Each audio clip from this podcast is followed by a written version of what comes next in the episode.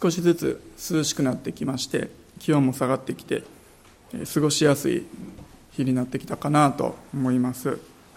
先日ですね妻がちょっと腕が痛いと腱鞘炎になったみたいということでそれがだんだんひどくなってきたので整骨院に行ってきたんですね。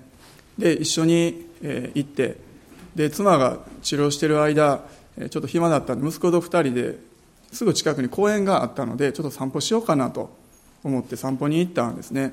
それでベンチがあったのでこうベンチに座って膝の上に乗せてですねぼーっと座ってたんです。そしたらもうだんだん眠くなってきてですね。気づいたら寝てしまってたんですね。それでパッと目覚めておこどこやったっけと思ってですね。目覚めたら息子も膝で寝てたんですね。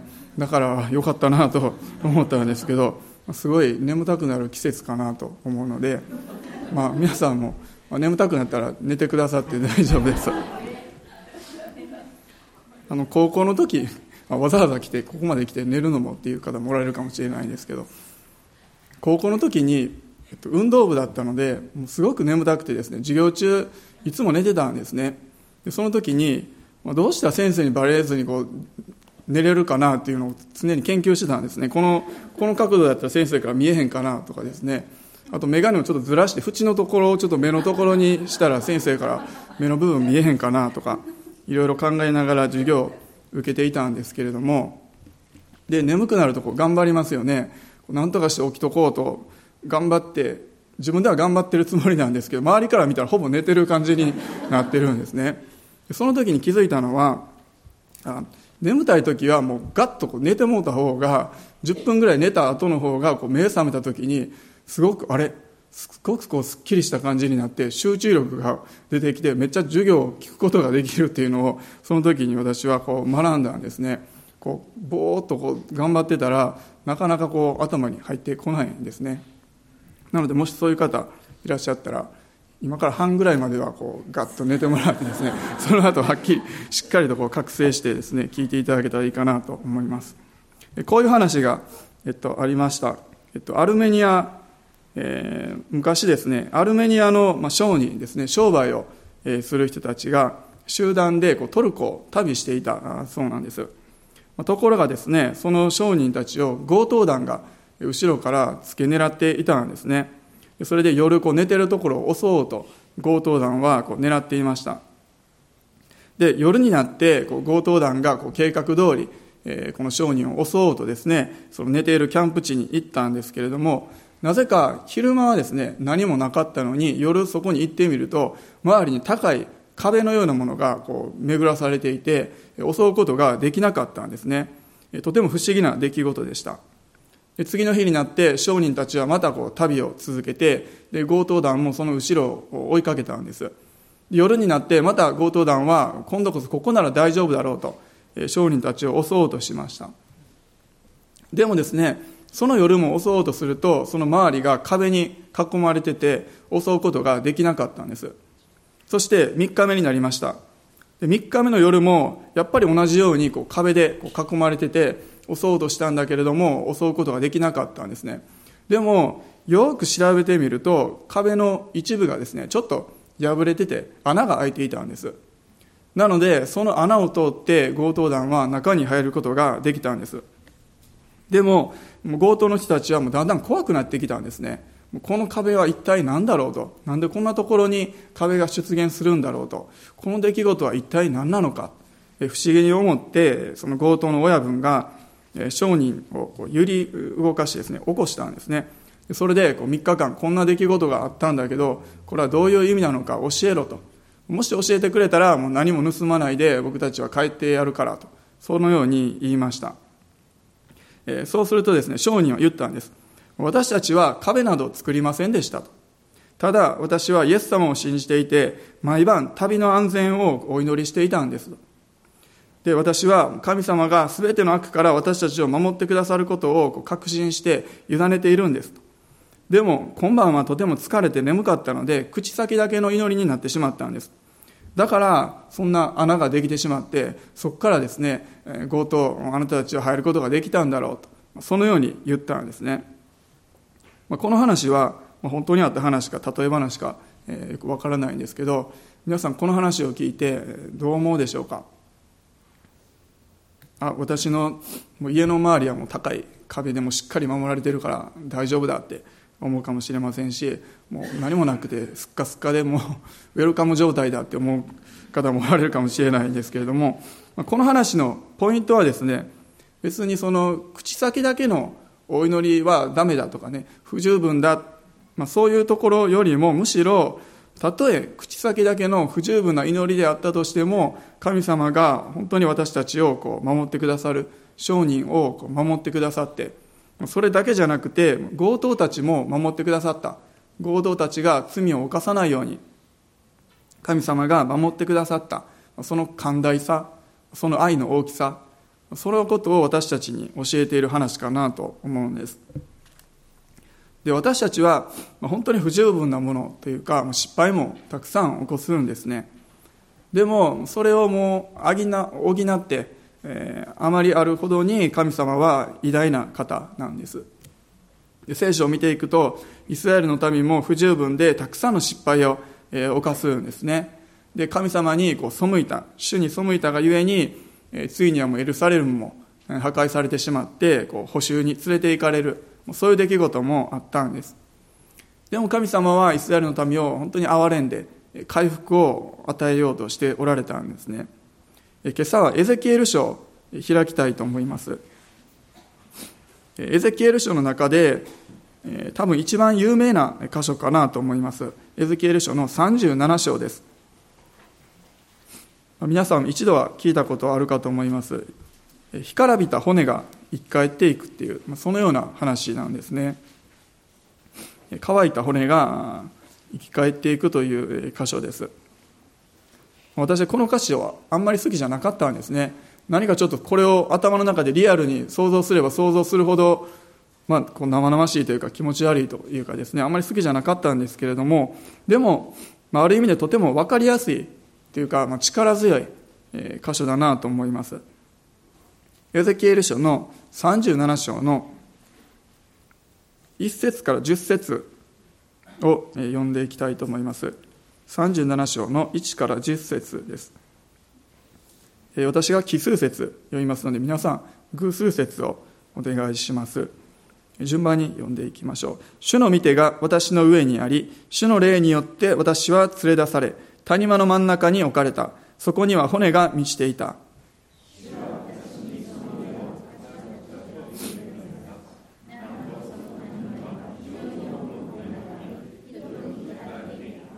主は私に仰せられた。人の子よ、これらの骨は生き返ることができようか私は答えた。神主よ、あなたがご存知です。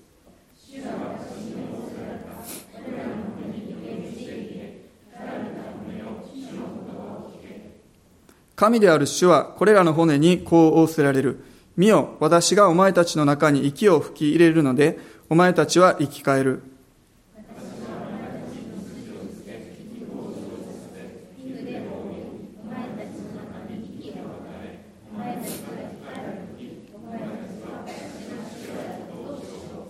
私は命じられたように予言した。私が予言していると音がした。なんと大きな轟。すると骨と骨とが互いにつながった。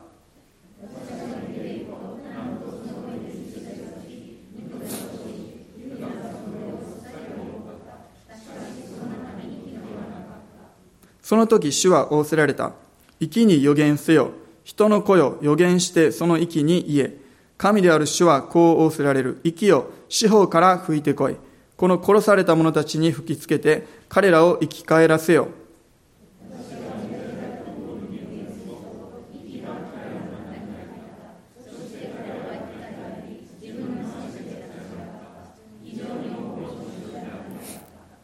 ありがとうございます。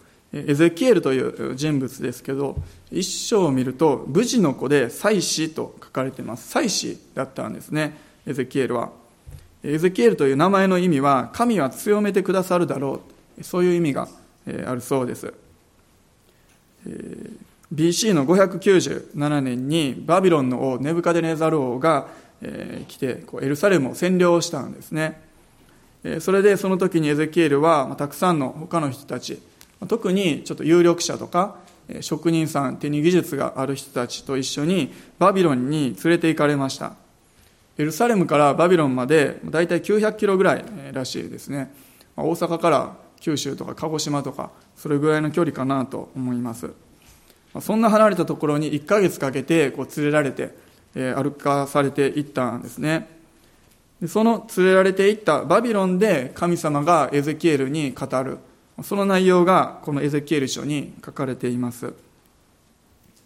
まあ、エゼキエル書と聞いて一番最初にパッと思いつく箇所は、聖書をよく読んでおられる方だったら、この骨が生き返る箇所か、もしくは最後の方にですね、神殿から生ける川が、川が流れていく、命の水が流れていく、そういう箇所もあります。それがエゼキエル書に書かれている内容なんですね。あとちなみにですね、あのエゼキエル書の4章の9節で神様がエゼキエルにパンの作り方を書いてる箇所があるんですね。小麦大麦そら豆レンズ豆泡裸麦でパンを作って390日間それを食べさせなさい。それエゼキエル書4章の9節に書かれてあるんですけどなんかアメリカでは実際にこの材料で作られたパンが売られてるみたいなんですね。エゼキエル4の9っていうタイトルのパンらしいんですけど。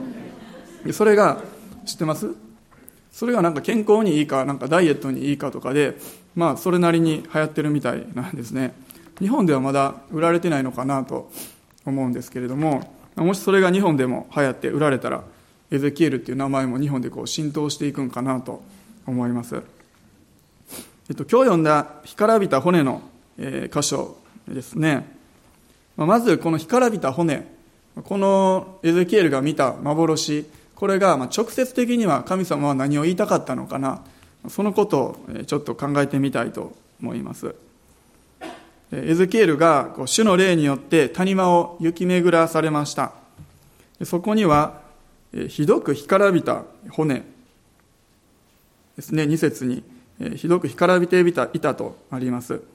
また非常に多くの骨がありそれがたくさんあったんですね。まあ、まさしく死の影の谷というか、もう死の谷、そういう感じの谷でした。これが何を表しているのか。11節にその内容が書かれてあるんです。11節主は私に仰せられた。人の子よ、これらの骨はイスラエルの前科である。ああ、彼らは私たちの骨は干からび、望みは消え失せ、私たちは断ち切られると言っている。とありますので、この干からびた骨っていうのはイスラエルの人たちを表していたんですね。補修によってバビロンに連れてこられてしまったイスラエルの民、それを表していたのがこの干からびた骨でした。ただの骨じゃなくて干からびている。それはもう完全にもう希望が失われてしまった。絶望的な状況。それを表しているんですね。彼らはバビロンに連れてこられてからもう10年以上経っていたんです。で最初連れてこられた時は、まあ、ちょっとしたら変えられる変えることできるかなとそのうち解放されるかなそんな淡い期待も持っていたと思うんですね。でもそれが1年2年3年5年7年経って10年経ってくるとあもう一生ここで私たちのもう人生終わって死んでいくのかなってもう希望が完全にこうなくなってしまうんです。その頃彼らはそのような状況にありました。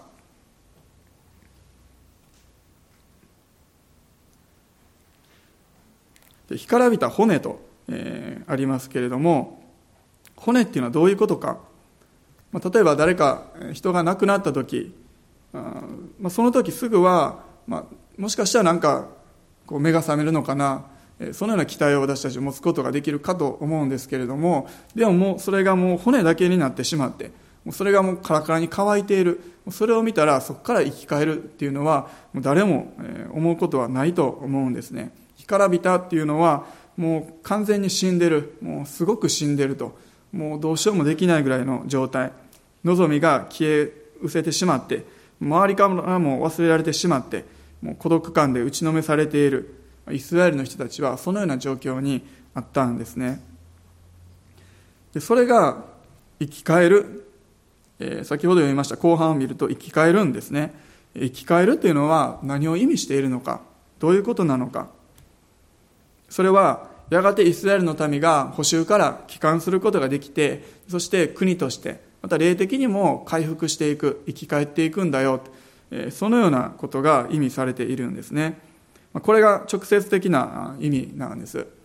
ただこれだけだったら私たちにとって何もあまり関係ないかなと思ってしまうんですけれどもでも私たちがこの箇所を読むときに何を学ぶことができるんでしょうか。どんな励ましを私たちはこの箇所からですね受けることができるんでしょうか。一つ目はどんな状況にも主は命を与えることができる。っていうことです。どんな状況であっても主は命を与えることができるんです。干からびた骨。バビロンに連れてこられたイスラエルの人たちの状況。もう完全な絶望の中にあったんです。私たちもエゼキエルが干からびた骨を見せられたように自分の周りの状況の中で干からびた骨みたいに見えることがあるかと思うんです。何か命がないな希望がないな喜びがないな疲れているな。で骨っていうのは骨っていうことは元から死んでたわけじゃないんですね。元は生きてたのに死んでしまった。でそれが骨なんです。しかも干からびてるっていうことはもう時間が経っている。死んでからもう時間が経っているものです。それは何か私たちにとっては何か絶対にどうすることもできないと思えるような問題かもしれませんしあ、もう無理だと諦めてしまった。何かビジョンとか願いとか夢かもしれませんし、もしかしたら自分の周りにいるある人の何か霊的状態のようなものかもしれませんし、自分自身のことかもしれないんですね。何か生きてたけども、もう死んでしまって、その状態が長く続いてしまっているでも神様はそんな問題にもそんな人にもまたそれが自分であったとしてももう一度命を与えることができるんですもう一度生き生きと私たちをさせてくれることができるんですね。イスラエルのために回復を与えて命を与えたように私たちにも命を与えることができるんです。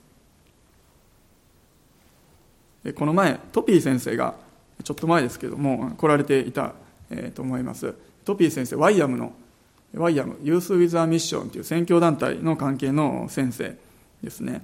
で先生が柏で奉仕された時に私も通訳で一緒に行かせていただいてそのメッセージの中でこういう例え話を例え話じゃないですね実話ですね実話を話されていました。スペインのマドリードであった話らしいんですね。そこであるお父さんと息子が大喧嘩したそうです。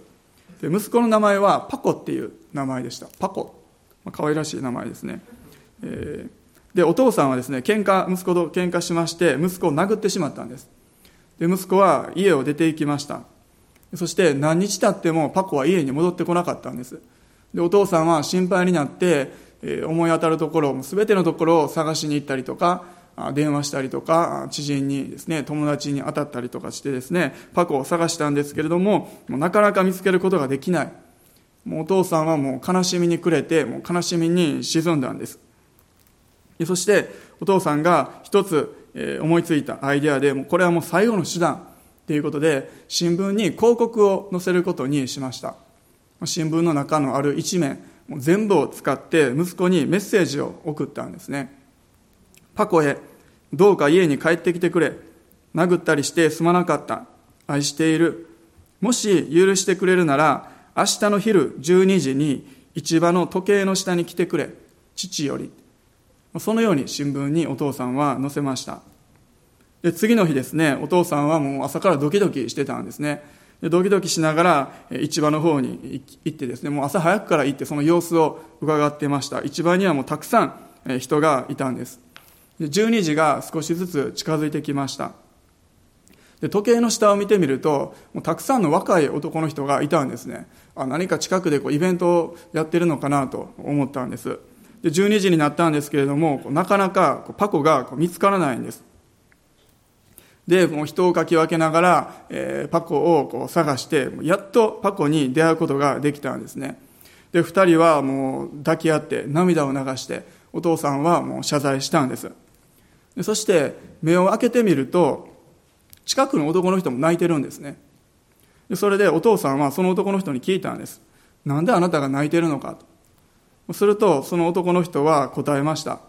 僕の名前もパコなんですと。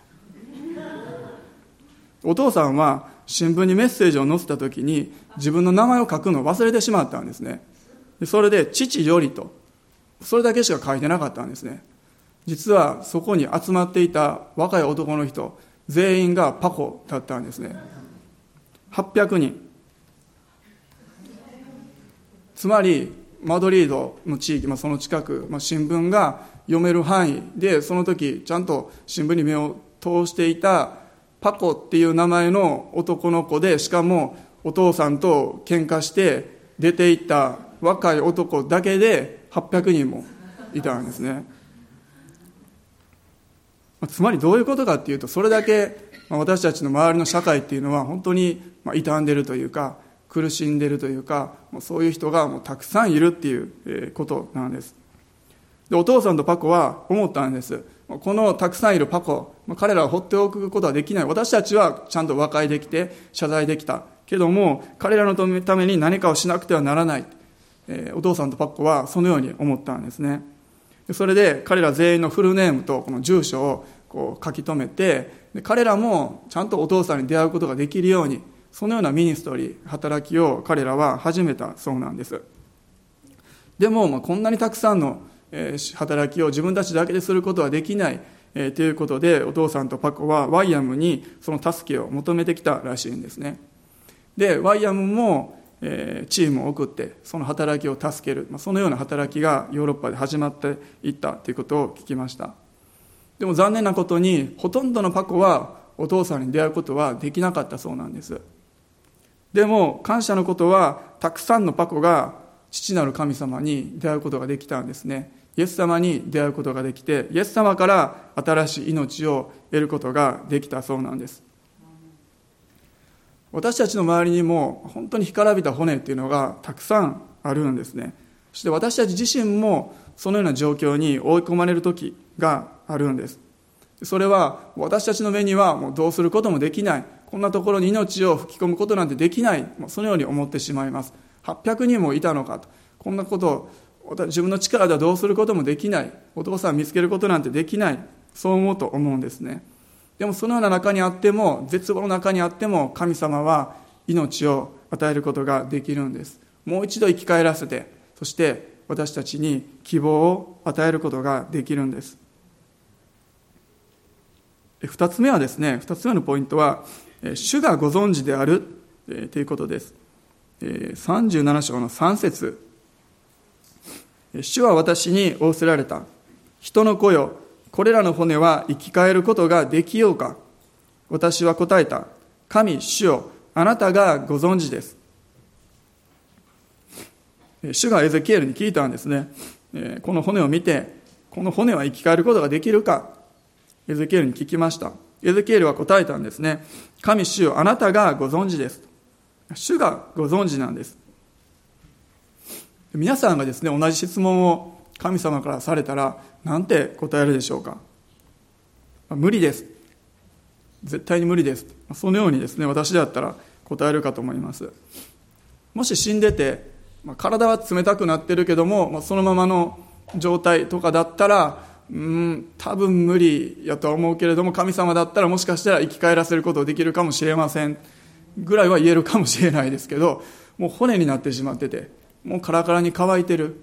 それを見たらですね普通はもう無理ですと言ってしまうと思います。まさかその骨に肉がこうひっついてきて体になるなんてそんなこと私たちは思いもよらないんですね。そして神様からのこれらの骨は生き返ることができようか。この質問もですねよく、え読んでみるとあなたはできないと思うだろう。でも私にはできるんだよと、まあ、そのようなニュアンスがですねこの神様からの問いかけには、え含まれているように感じます。でもエゼキエルの返事はとても素晴らしい返事をしたと思います。神主よあなたがご存知ですと。主の主権に委ねたんですエゼキエルは。私たちは普通自分の頭とか常識の範囲で考えて判断していくんですね。でもそれを引っ込めてもう神様に委ねるんです。あなたがご存知です。あなたがご自由になさってください。あなたなら最善のことをしてくださるからと委ねていきました。ルカの福音書を開きましょうか。ルカの福音書の18章。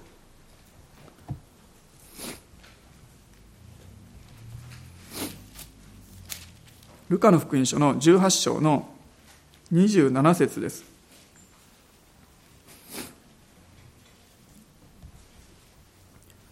ルカの福音書18の27開いた方一緒に読みましょう、はい、イエスは言われた。人にはできないことが神にはできるのです。人にはできないことが神にはできるのです。この信仰ですね。人にはできないけれども神様あなたにはできるんですと。このような信仰は私たちにも時として必要となってきます。不可能か可能かできるかできないかそんなこと自分がどう思うかは関係ない。主がご存知です。なぜなら人にはできないことが神にはできるからです。これが2つ目。主がご存知であるということです。私たちの思いとは関係なくそして3つ目はですね3つ目私たちがここから学ぶことができるのは御言葉と精霊によって命が与えられるっていうことです。御言葉と精霊。エゼキエルが骨と霊に予言してまた主の言葉を語ったんです。その時に主の息が彼らの中に入っていって彼らは生きたんですね。彼らっていうのは骨ですね。肉がついてきた骨が生きたんです。でここから私たちが教えられるのは御言葉の力です。そして命は神様から特に主の息からですね。主の息によって私たちは生きることができるということです。旧約聖書を見てみると霊とか息とか風とかですね。これら全て同じ単語が使われているんですね。ルアハという単語ですけれども。なのでこのエゼキエル書37章を見てみると一節にある主の霊この霊っていう言葉これがルアハですね、えー、あと9節にも9節に息息っていうのが出てきます。この息っていうのも同じ単語なんですね。そして吹いてこい。この服っていうのも同じ単語なんですね。霊とか息とか風とかこれは一つの単語なんです。つまり私たちに命を与えるのは主の霊でありますしまた主の息でもありますし、まあ、精霊様の風であるとそのようにも言うことができると思います。創世記で神様言われました。さあ人を作ろうと。そのように主がこう言葉を発せられてそして作られてそして命の息が神様から吹き込まれたんですね。その時に人として命を受けることができました。でこのエゼキエル書も一緒ですね。主の言葉があってでそしてこの息が吹きつけられてそして命を得る。この息と言葉これがセットになっています私たちも言葉を何か発する時には同時にこう息もこう出るので息と言葉っていうのは本当にセットになってるなと思います。一つと言ってもいいかもしれないんですね。神様の御言葉が語られる時にそこに精霊様が流れていってそこに命が生まれていくんです。ですので御言葉をこう宣言していく御言葉を発していくそのことっていうのはただ単に言葉を言っているのじゃなくて神様の命を流していく聖霊様の風が流れていって主の命が流れていくそういうことなんです。だから私たちは落ち込んでる時でもこう御言葉を読んだらこう励まされるんですね。なぜならそこにこう聖霊様がこう流れてくださるからです。また賛美をしたら元気になります。そこにも聖霊様が流れていくからなんですね。私たちはそこから命を得ることができるんです。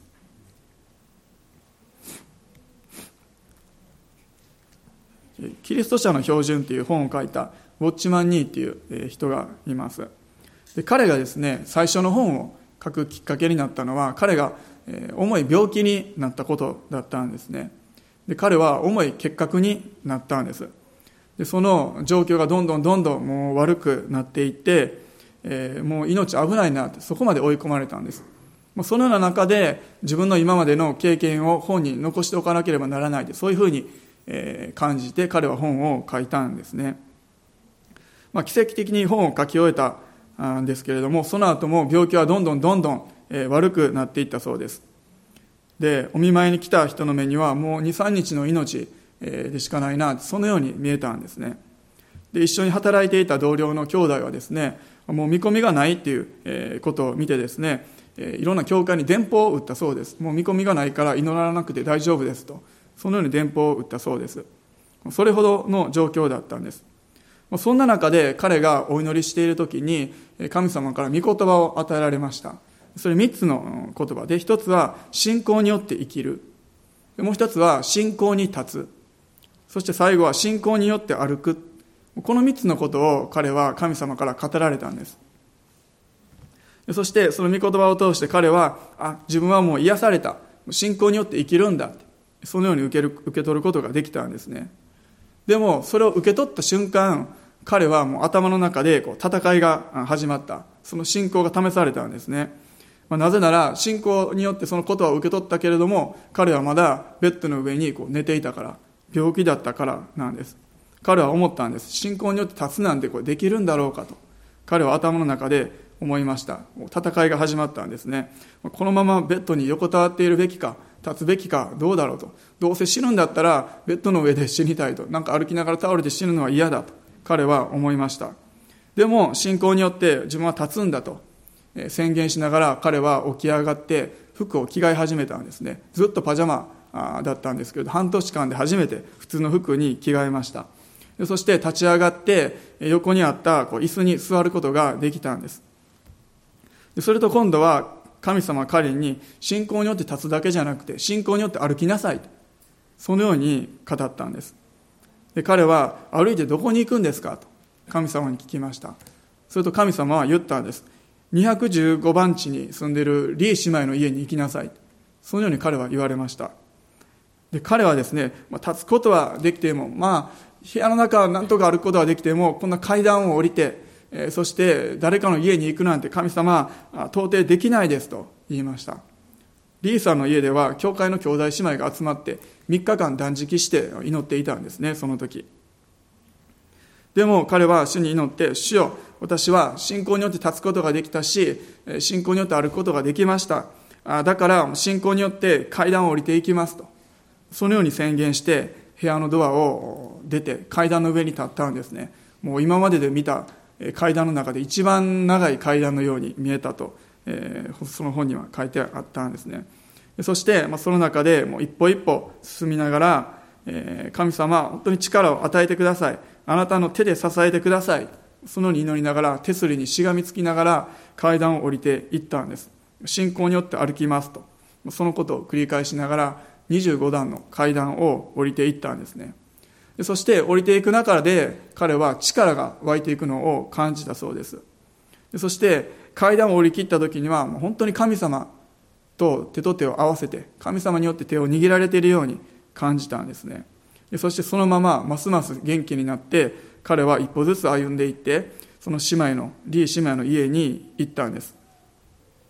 で姉妹の家に着くともう集まっていたみんなは本当にびっくりして何も言葉にできないような感じだったそうです。イエス様が復活して弟子たちのがいる家に現れたその時のような状況でした。でも彼は自分がどのように癒されたのかということを証しして一緒に神様を褒めたたえたんですね。そして次の日曜日彼はもう完全に癒されていて3時間のメッセージを語ったそうなんです。神様の御言葉には本当に力があるんですね。そしてもうそれを宣言していくときにそこに精霊様が働いていって命本当に命が流れていくんです。力が流れていきます。私たちもその命を毎日体験していくことができるんですでもウォッチマンニーがですね言ってたように私たちの心の中思いの中ではいつも戦いがあるんです御言葉はこう言ってるけどもでも自分のこのベッドの上に横たわってる状況を見た時にそんなの無理だと思ってしまうんです。こんな状況、たとえ神様でも、たとえ御言葉がそう言っていたとしても、自分はどうすることもできないだろうと。そのような戦いがあるんですね。でも、人にはできないことも神様にはできるんです。私たちの一番の敵、それは自分の思いとか考えかなと思います。周りにもたくさん敵がいますけれども、一番の強敵は自分自身かなとよく私も思うんですね。でもそこの戦いに御言葉によって彼は勝利して新しい命を体験しました私たちもその命を体験していくことができるんです最後4つ目です。それは主が主であることを知っていく。6節を見てみます。私がお前たちに筋をつけ肉を生じさせ皮膚で覆いお前たちの中に息を与えお前たちが生き返るときお前たちは私が主であることを知ろう。私が主であることを知ろう。これが全ての目的だったんです。神様はただ単にイスラエルの民がもうかわいそうだから憐れんで元の家元の家に元の国に帰らせてあげようそれだけじゃなかったんですね。もちろん神様は憐れんでかわいそうに思って回復を与えてくださったんですけれども。でもそれだけじゃなくてその出来事を通してイスラエルの民が本当の主とは誰なのかそれを知っていく。誰に仕えていくべきなのかそれを知っていくためそれが本当の目的でした。またイスラエルの民だけじゃなくて周りの国々もこの出来事を見て誰が主なのか知っていく。それが目的だったんです。私たちも歴史を通してあ見た時にあ本当に誰が主なのかこの出来事を通して私たちは知ることができるんです、まあ、せっかくこう保証に連れてきて自分の国にとって役に立つまさしくその人っていうのは財産ですよね。特にそのような知識のある人力のある人を連れてそのために連れてきたのにその人をもうわざわざもう解放して帰っていいよ、まあ、そんなこと絶対にありえないことなんです。そんなことしてもその国にとっては何の得もないんですね。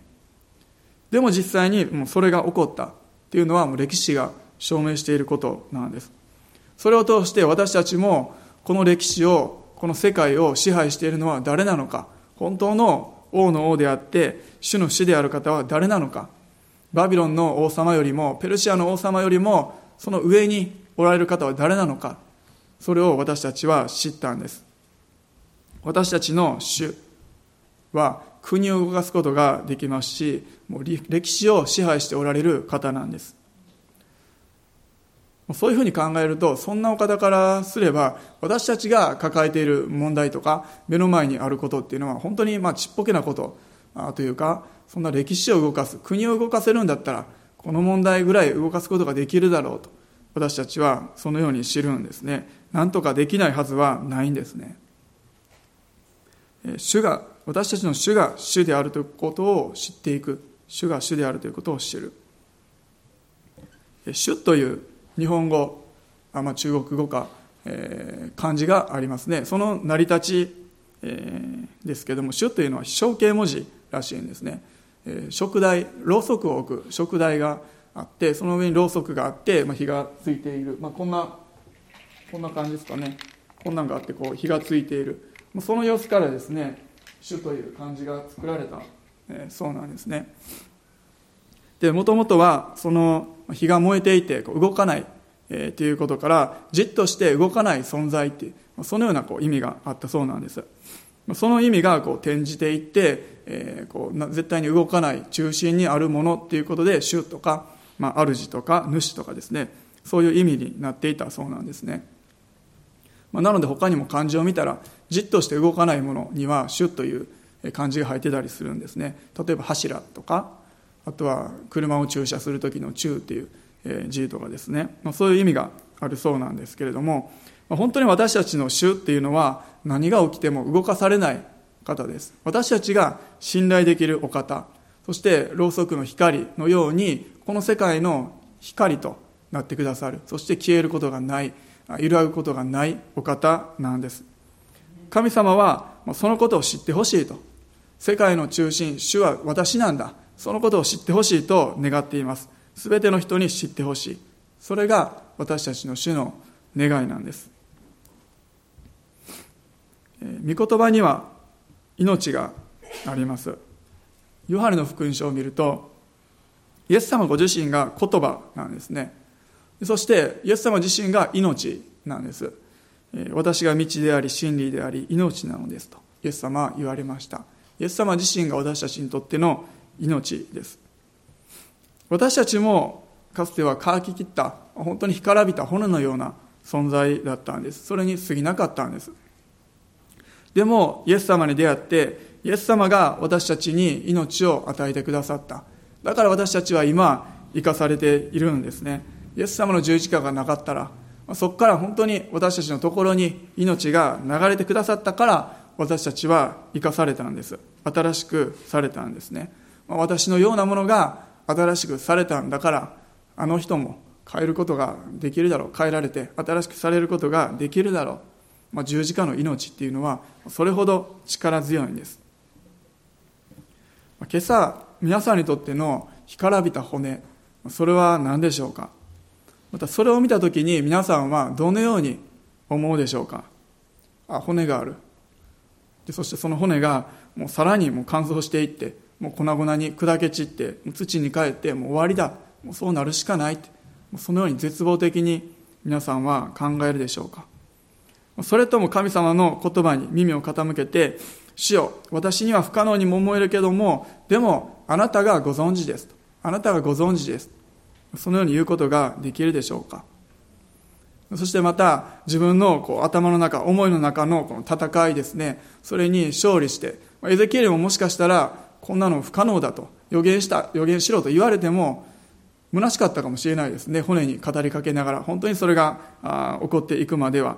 でも私たちもそのような頭の中思いの中心の中の戦いに勝利をして御言葉を宣言していくことができるでしょうか。干からびた骨を主の言葉を聞けと。お前たちは生き返るんだお前たちは主が主であることを知っていくんだ息を四方から吹いてこいと。私たちはそのように宣言していくことができるんです。この世界を作った方この世界に命を与えてくださった方がおられてこの状況にもこの問題にも命を吹き込むことが絶対にできるんです。御言葉を本当に力強く私たちは宣言していきたいなと思います。そこに命が流れていくんですね。死んだようなあの問題の中にもあの状況の中にもその人の中にもまた私自身にもまたそれぞれの家庭にもいろいろな仕事とか置かれているところにおいて死の影のように見えるそこに神様の命が流れていきます。御言葉を通してまた聖霊様が働かれる時にそれが起こっていくんです。お祈りします。一緒に立ち上がってしばらく祈っていきましょう。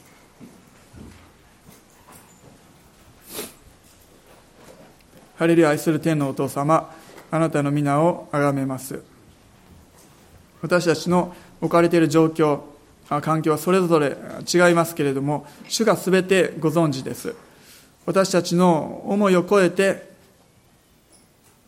思いをはるかに超えた素晴らしいことをあなたはなさることができます。私たちは無理だと思います。できないと思います。でもあなたがご存知です。それがどうなっていくのか。それに命が吹き込まれた時にどのようになっていくのか主はご存知です。ですから私たちはあなたに信頼していきます。またあなたに委ねていきます。またあなたの導きに従っていきます。あなたが最善のことを成してくださることを今朝も期待して信じます。どうか命が流れていきますように。精霊様の風が流れていきますように。お一人お一人のうちにまたそのお一人お一人を通して周りの方々のところにあなたの命が流れていきますように今朝宣言します。主が力強く働いてください。動かないと思った問題が動いていきますように。本当に開かないと思ったドアが開かれていきますように。癒されないと思った病が癒されていきますように。帰ってこないと思った人が帰ってきますように。行くことができないと思っていたところにも行くことができますように。亡くなっていた夢がまた復活してきますように。あなたの命がそれぞれの状況に全てのところに流れていきますように。ハレルヤ主を感謝します。今それぞれの口でしばらく祈っていきましょう。ハレルヤ主よ。ハレルヤ主よ。感謝します。あなたが力強く働いてください。ハレルヤ主よ。ハレルヤ主よ。ハレルヤ主よ。あ骨に肉がつきあ筋がつきそれが動き出したように本当に今まで止まっていたあ物事が新しく動き出していきますように新しい季節が始まっていきますようにイスラエルの民が本当に歴史を通して本当に回復を与えられ奇跡を体験したいったように私たちの人生にもあなたが働いてくださって奇跡を体験していくことができますよハレルヤ主を今お祈りします。ハレルヤここにおられる方また DVD、CD 中継を通してメッセージを聞いておられる方々のところにもあなたが力強く働いてくださって癒しの見てをあなたが伸ばしてください。奇跡を行ってください。ハレルヤ主ハレルヤ主イエス様お願いします。イエス様お願いします。ハレルヤ主。私たちには無理ですけれどもあなたには可能です。ハレルヤ主人にはできませんけれども神様にはできます。ハレルヤ主よ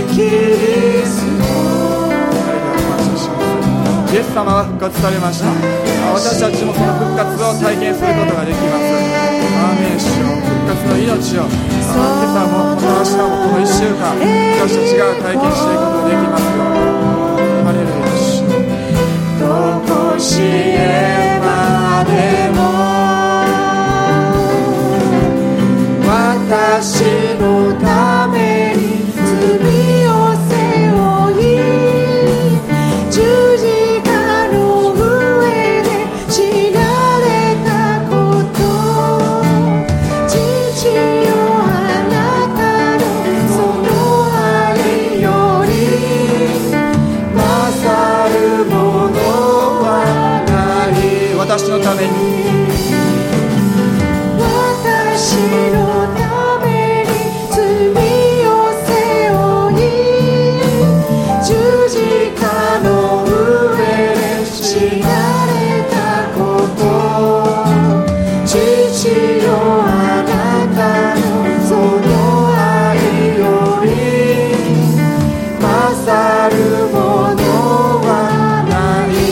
学総学を続けてください。それぞれの今問題を主に委ねて祈っていきましょう。あの問題あこのこと家族のこと友達のこと仕事のこといろいろあります。主を全て今あなたのあなたの身元に持っていってあなたにお委ねいたします。あなたが全て導いてくださって改善を出してくださると信じます。どうか導いてください。さあ私たちの生活に本当に介入してください。ハレルヤ主を今お祈りしますハレルヤ主をレルヤ主イエス様お願いします。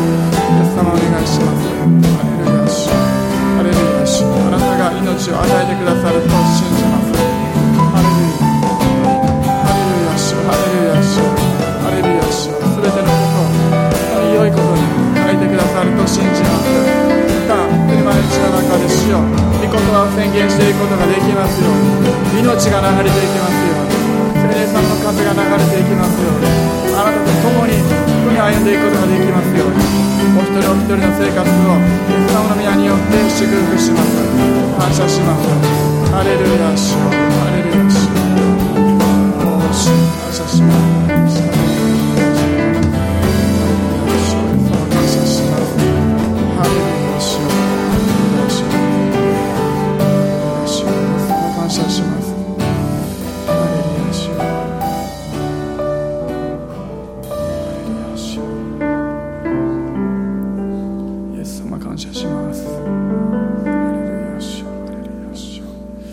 週も私たち一人一人の生活の上にあなたの豊かな命と恵みが流れていきますように。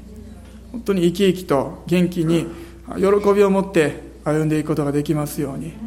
新鮮に毎朝私たちが身を覚ます時に何か暗い気持ちでまた一日始まるのかとそのように思うんじゃなくてあなたからの力をいただいて本当に希望を持って一日を始めていくことができますように感謝します。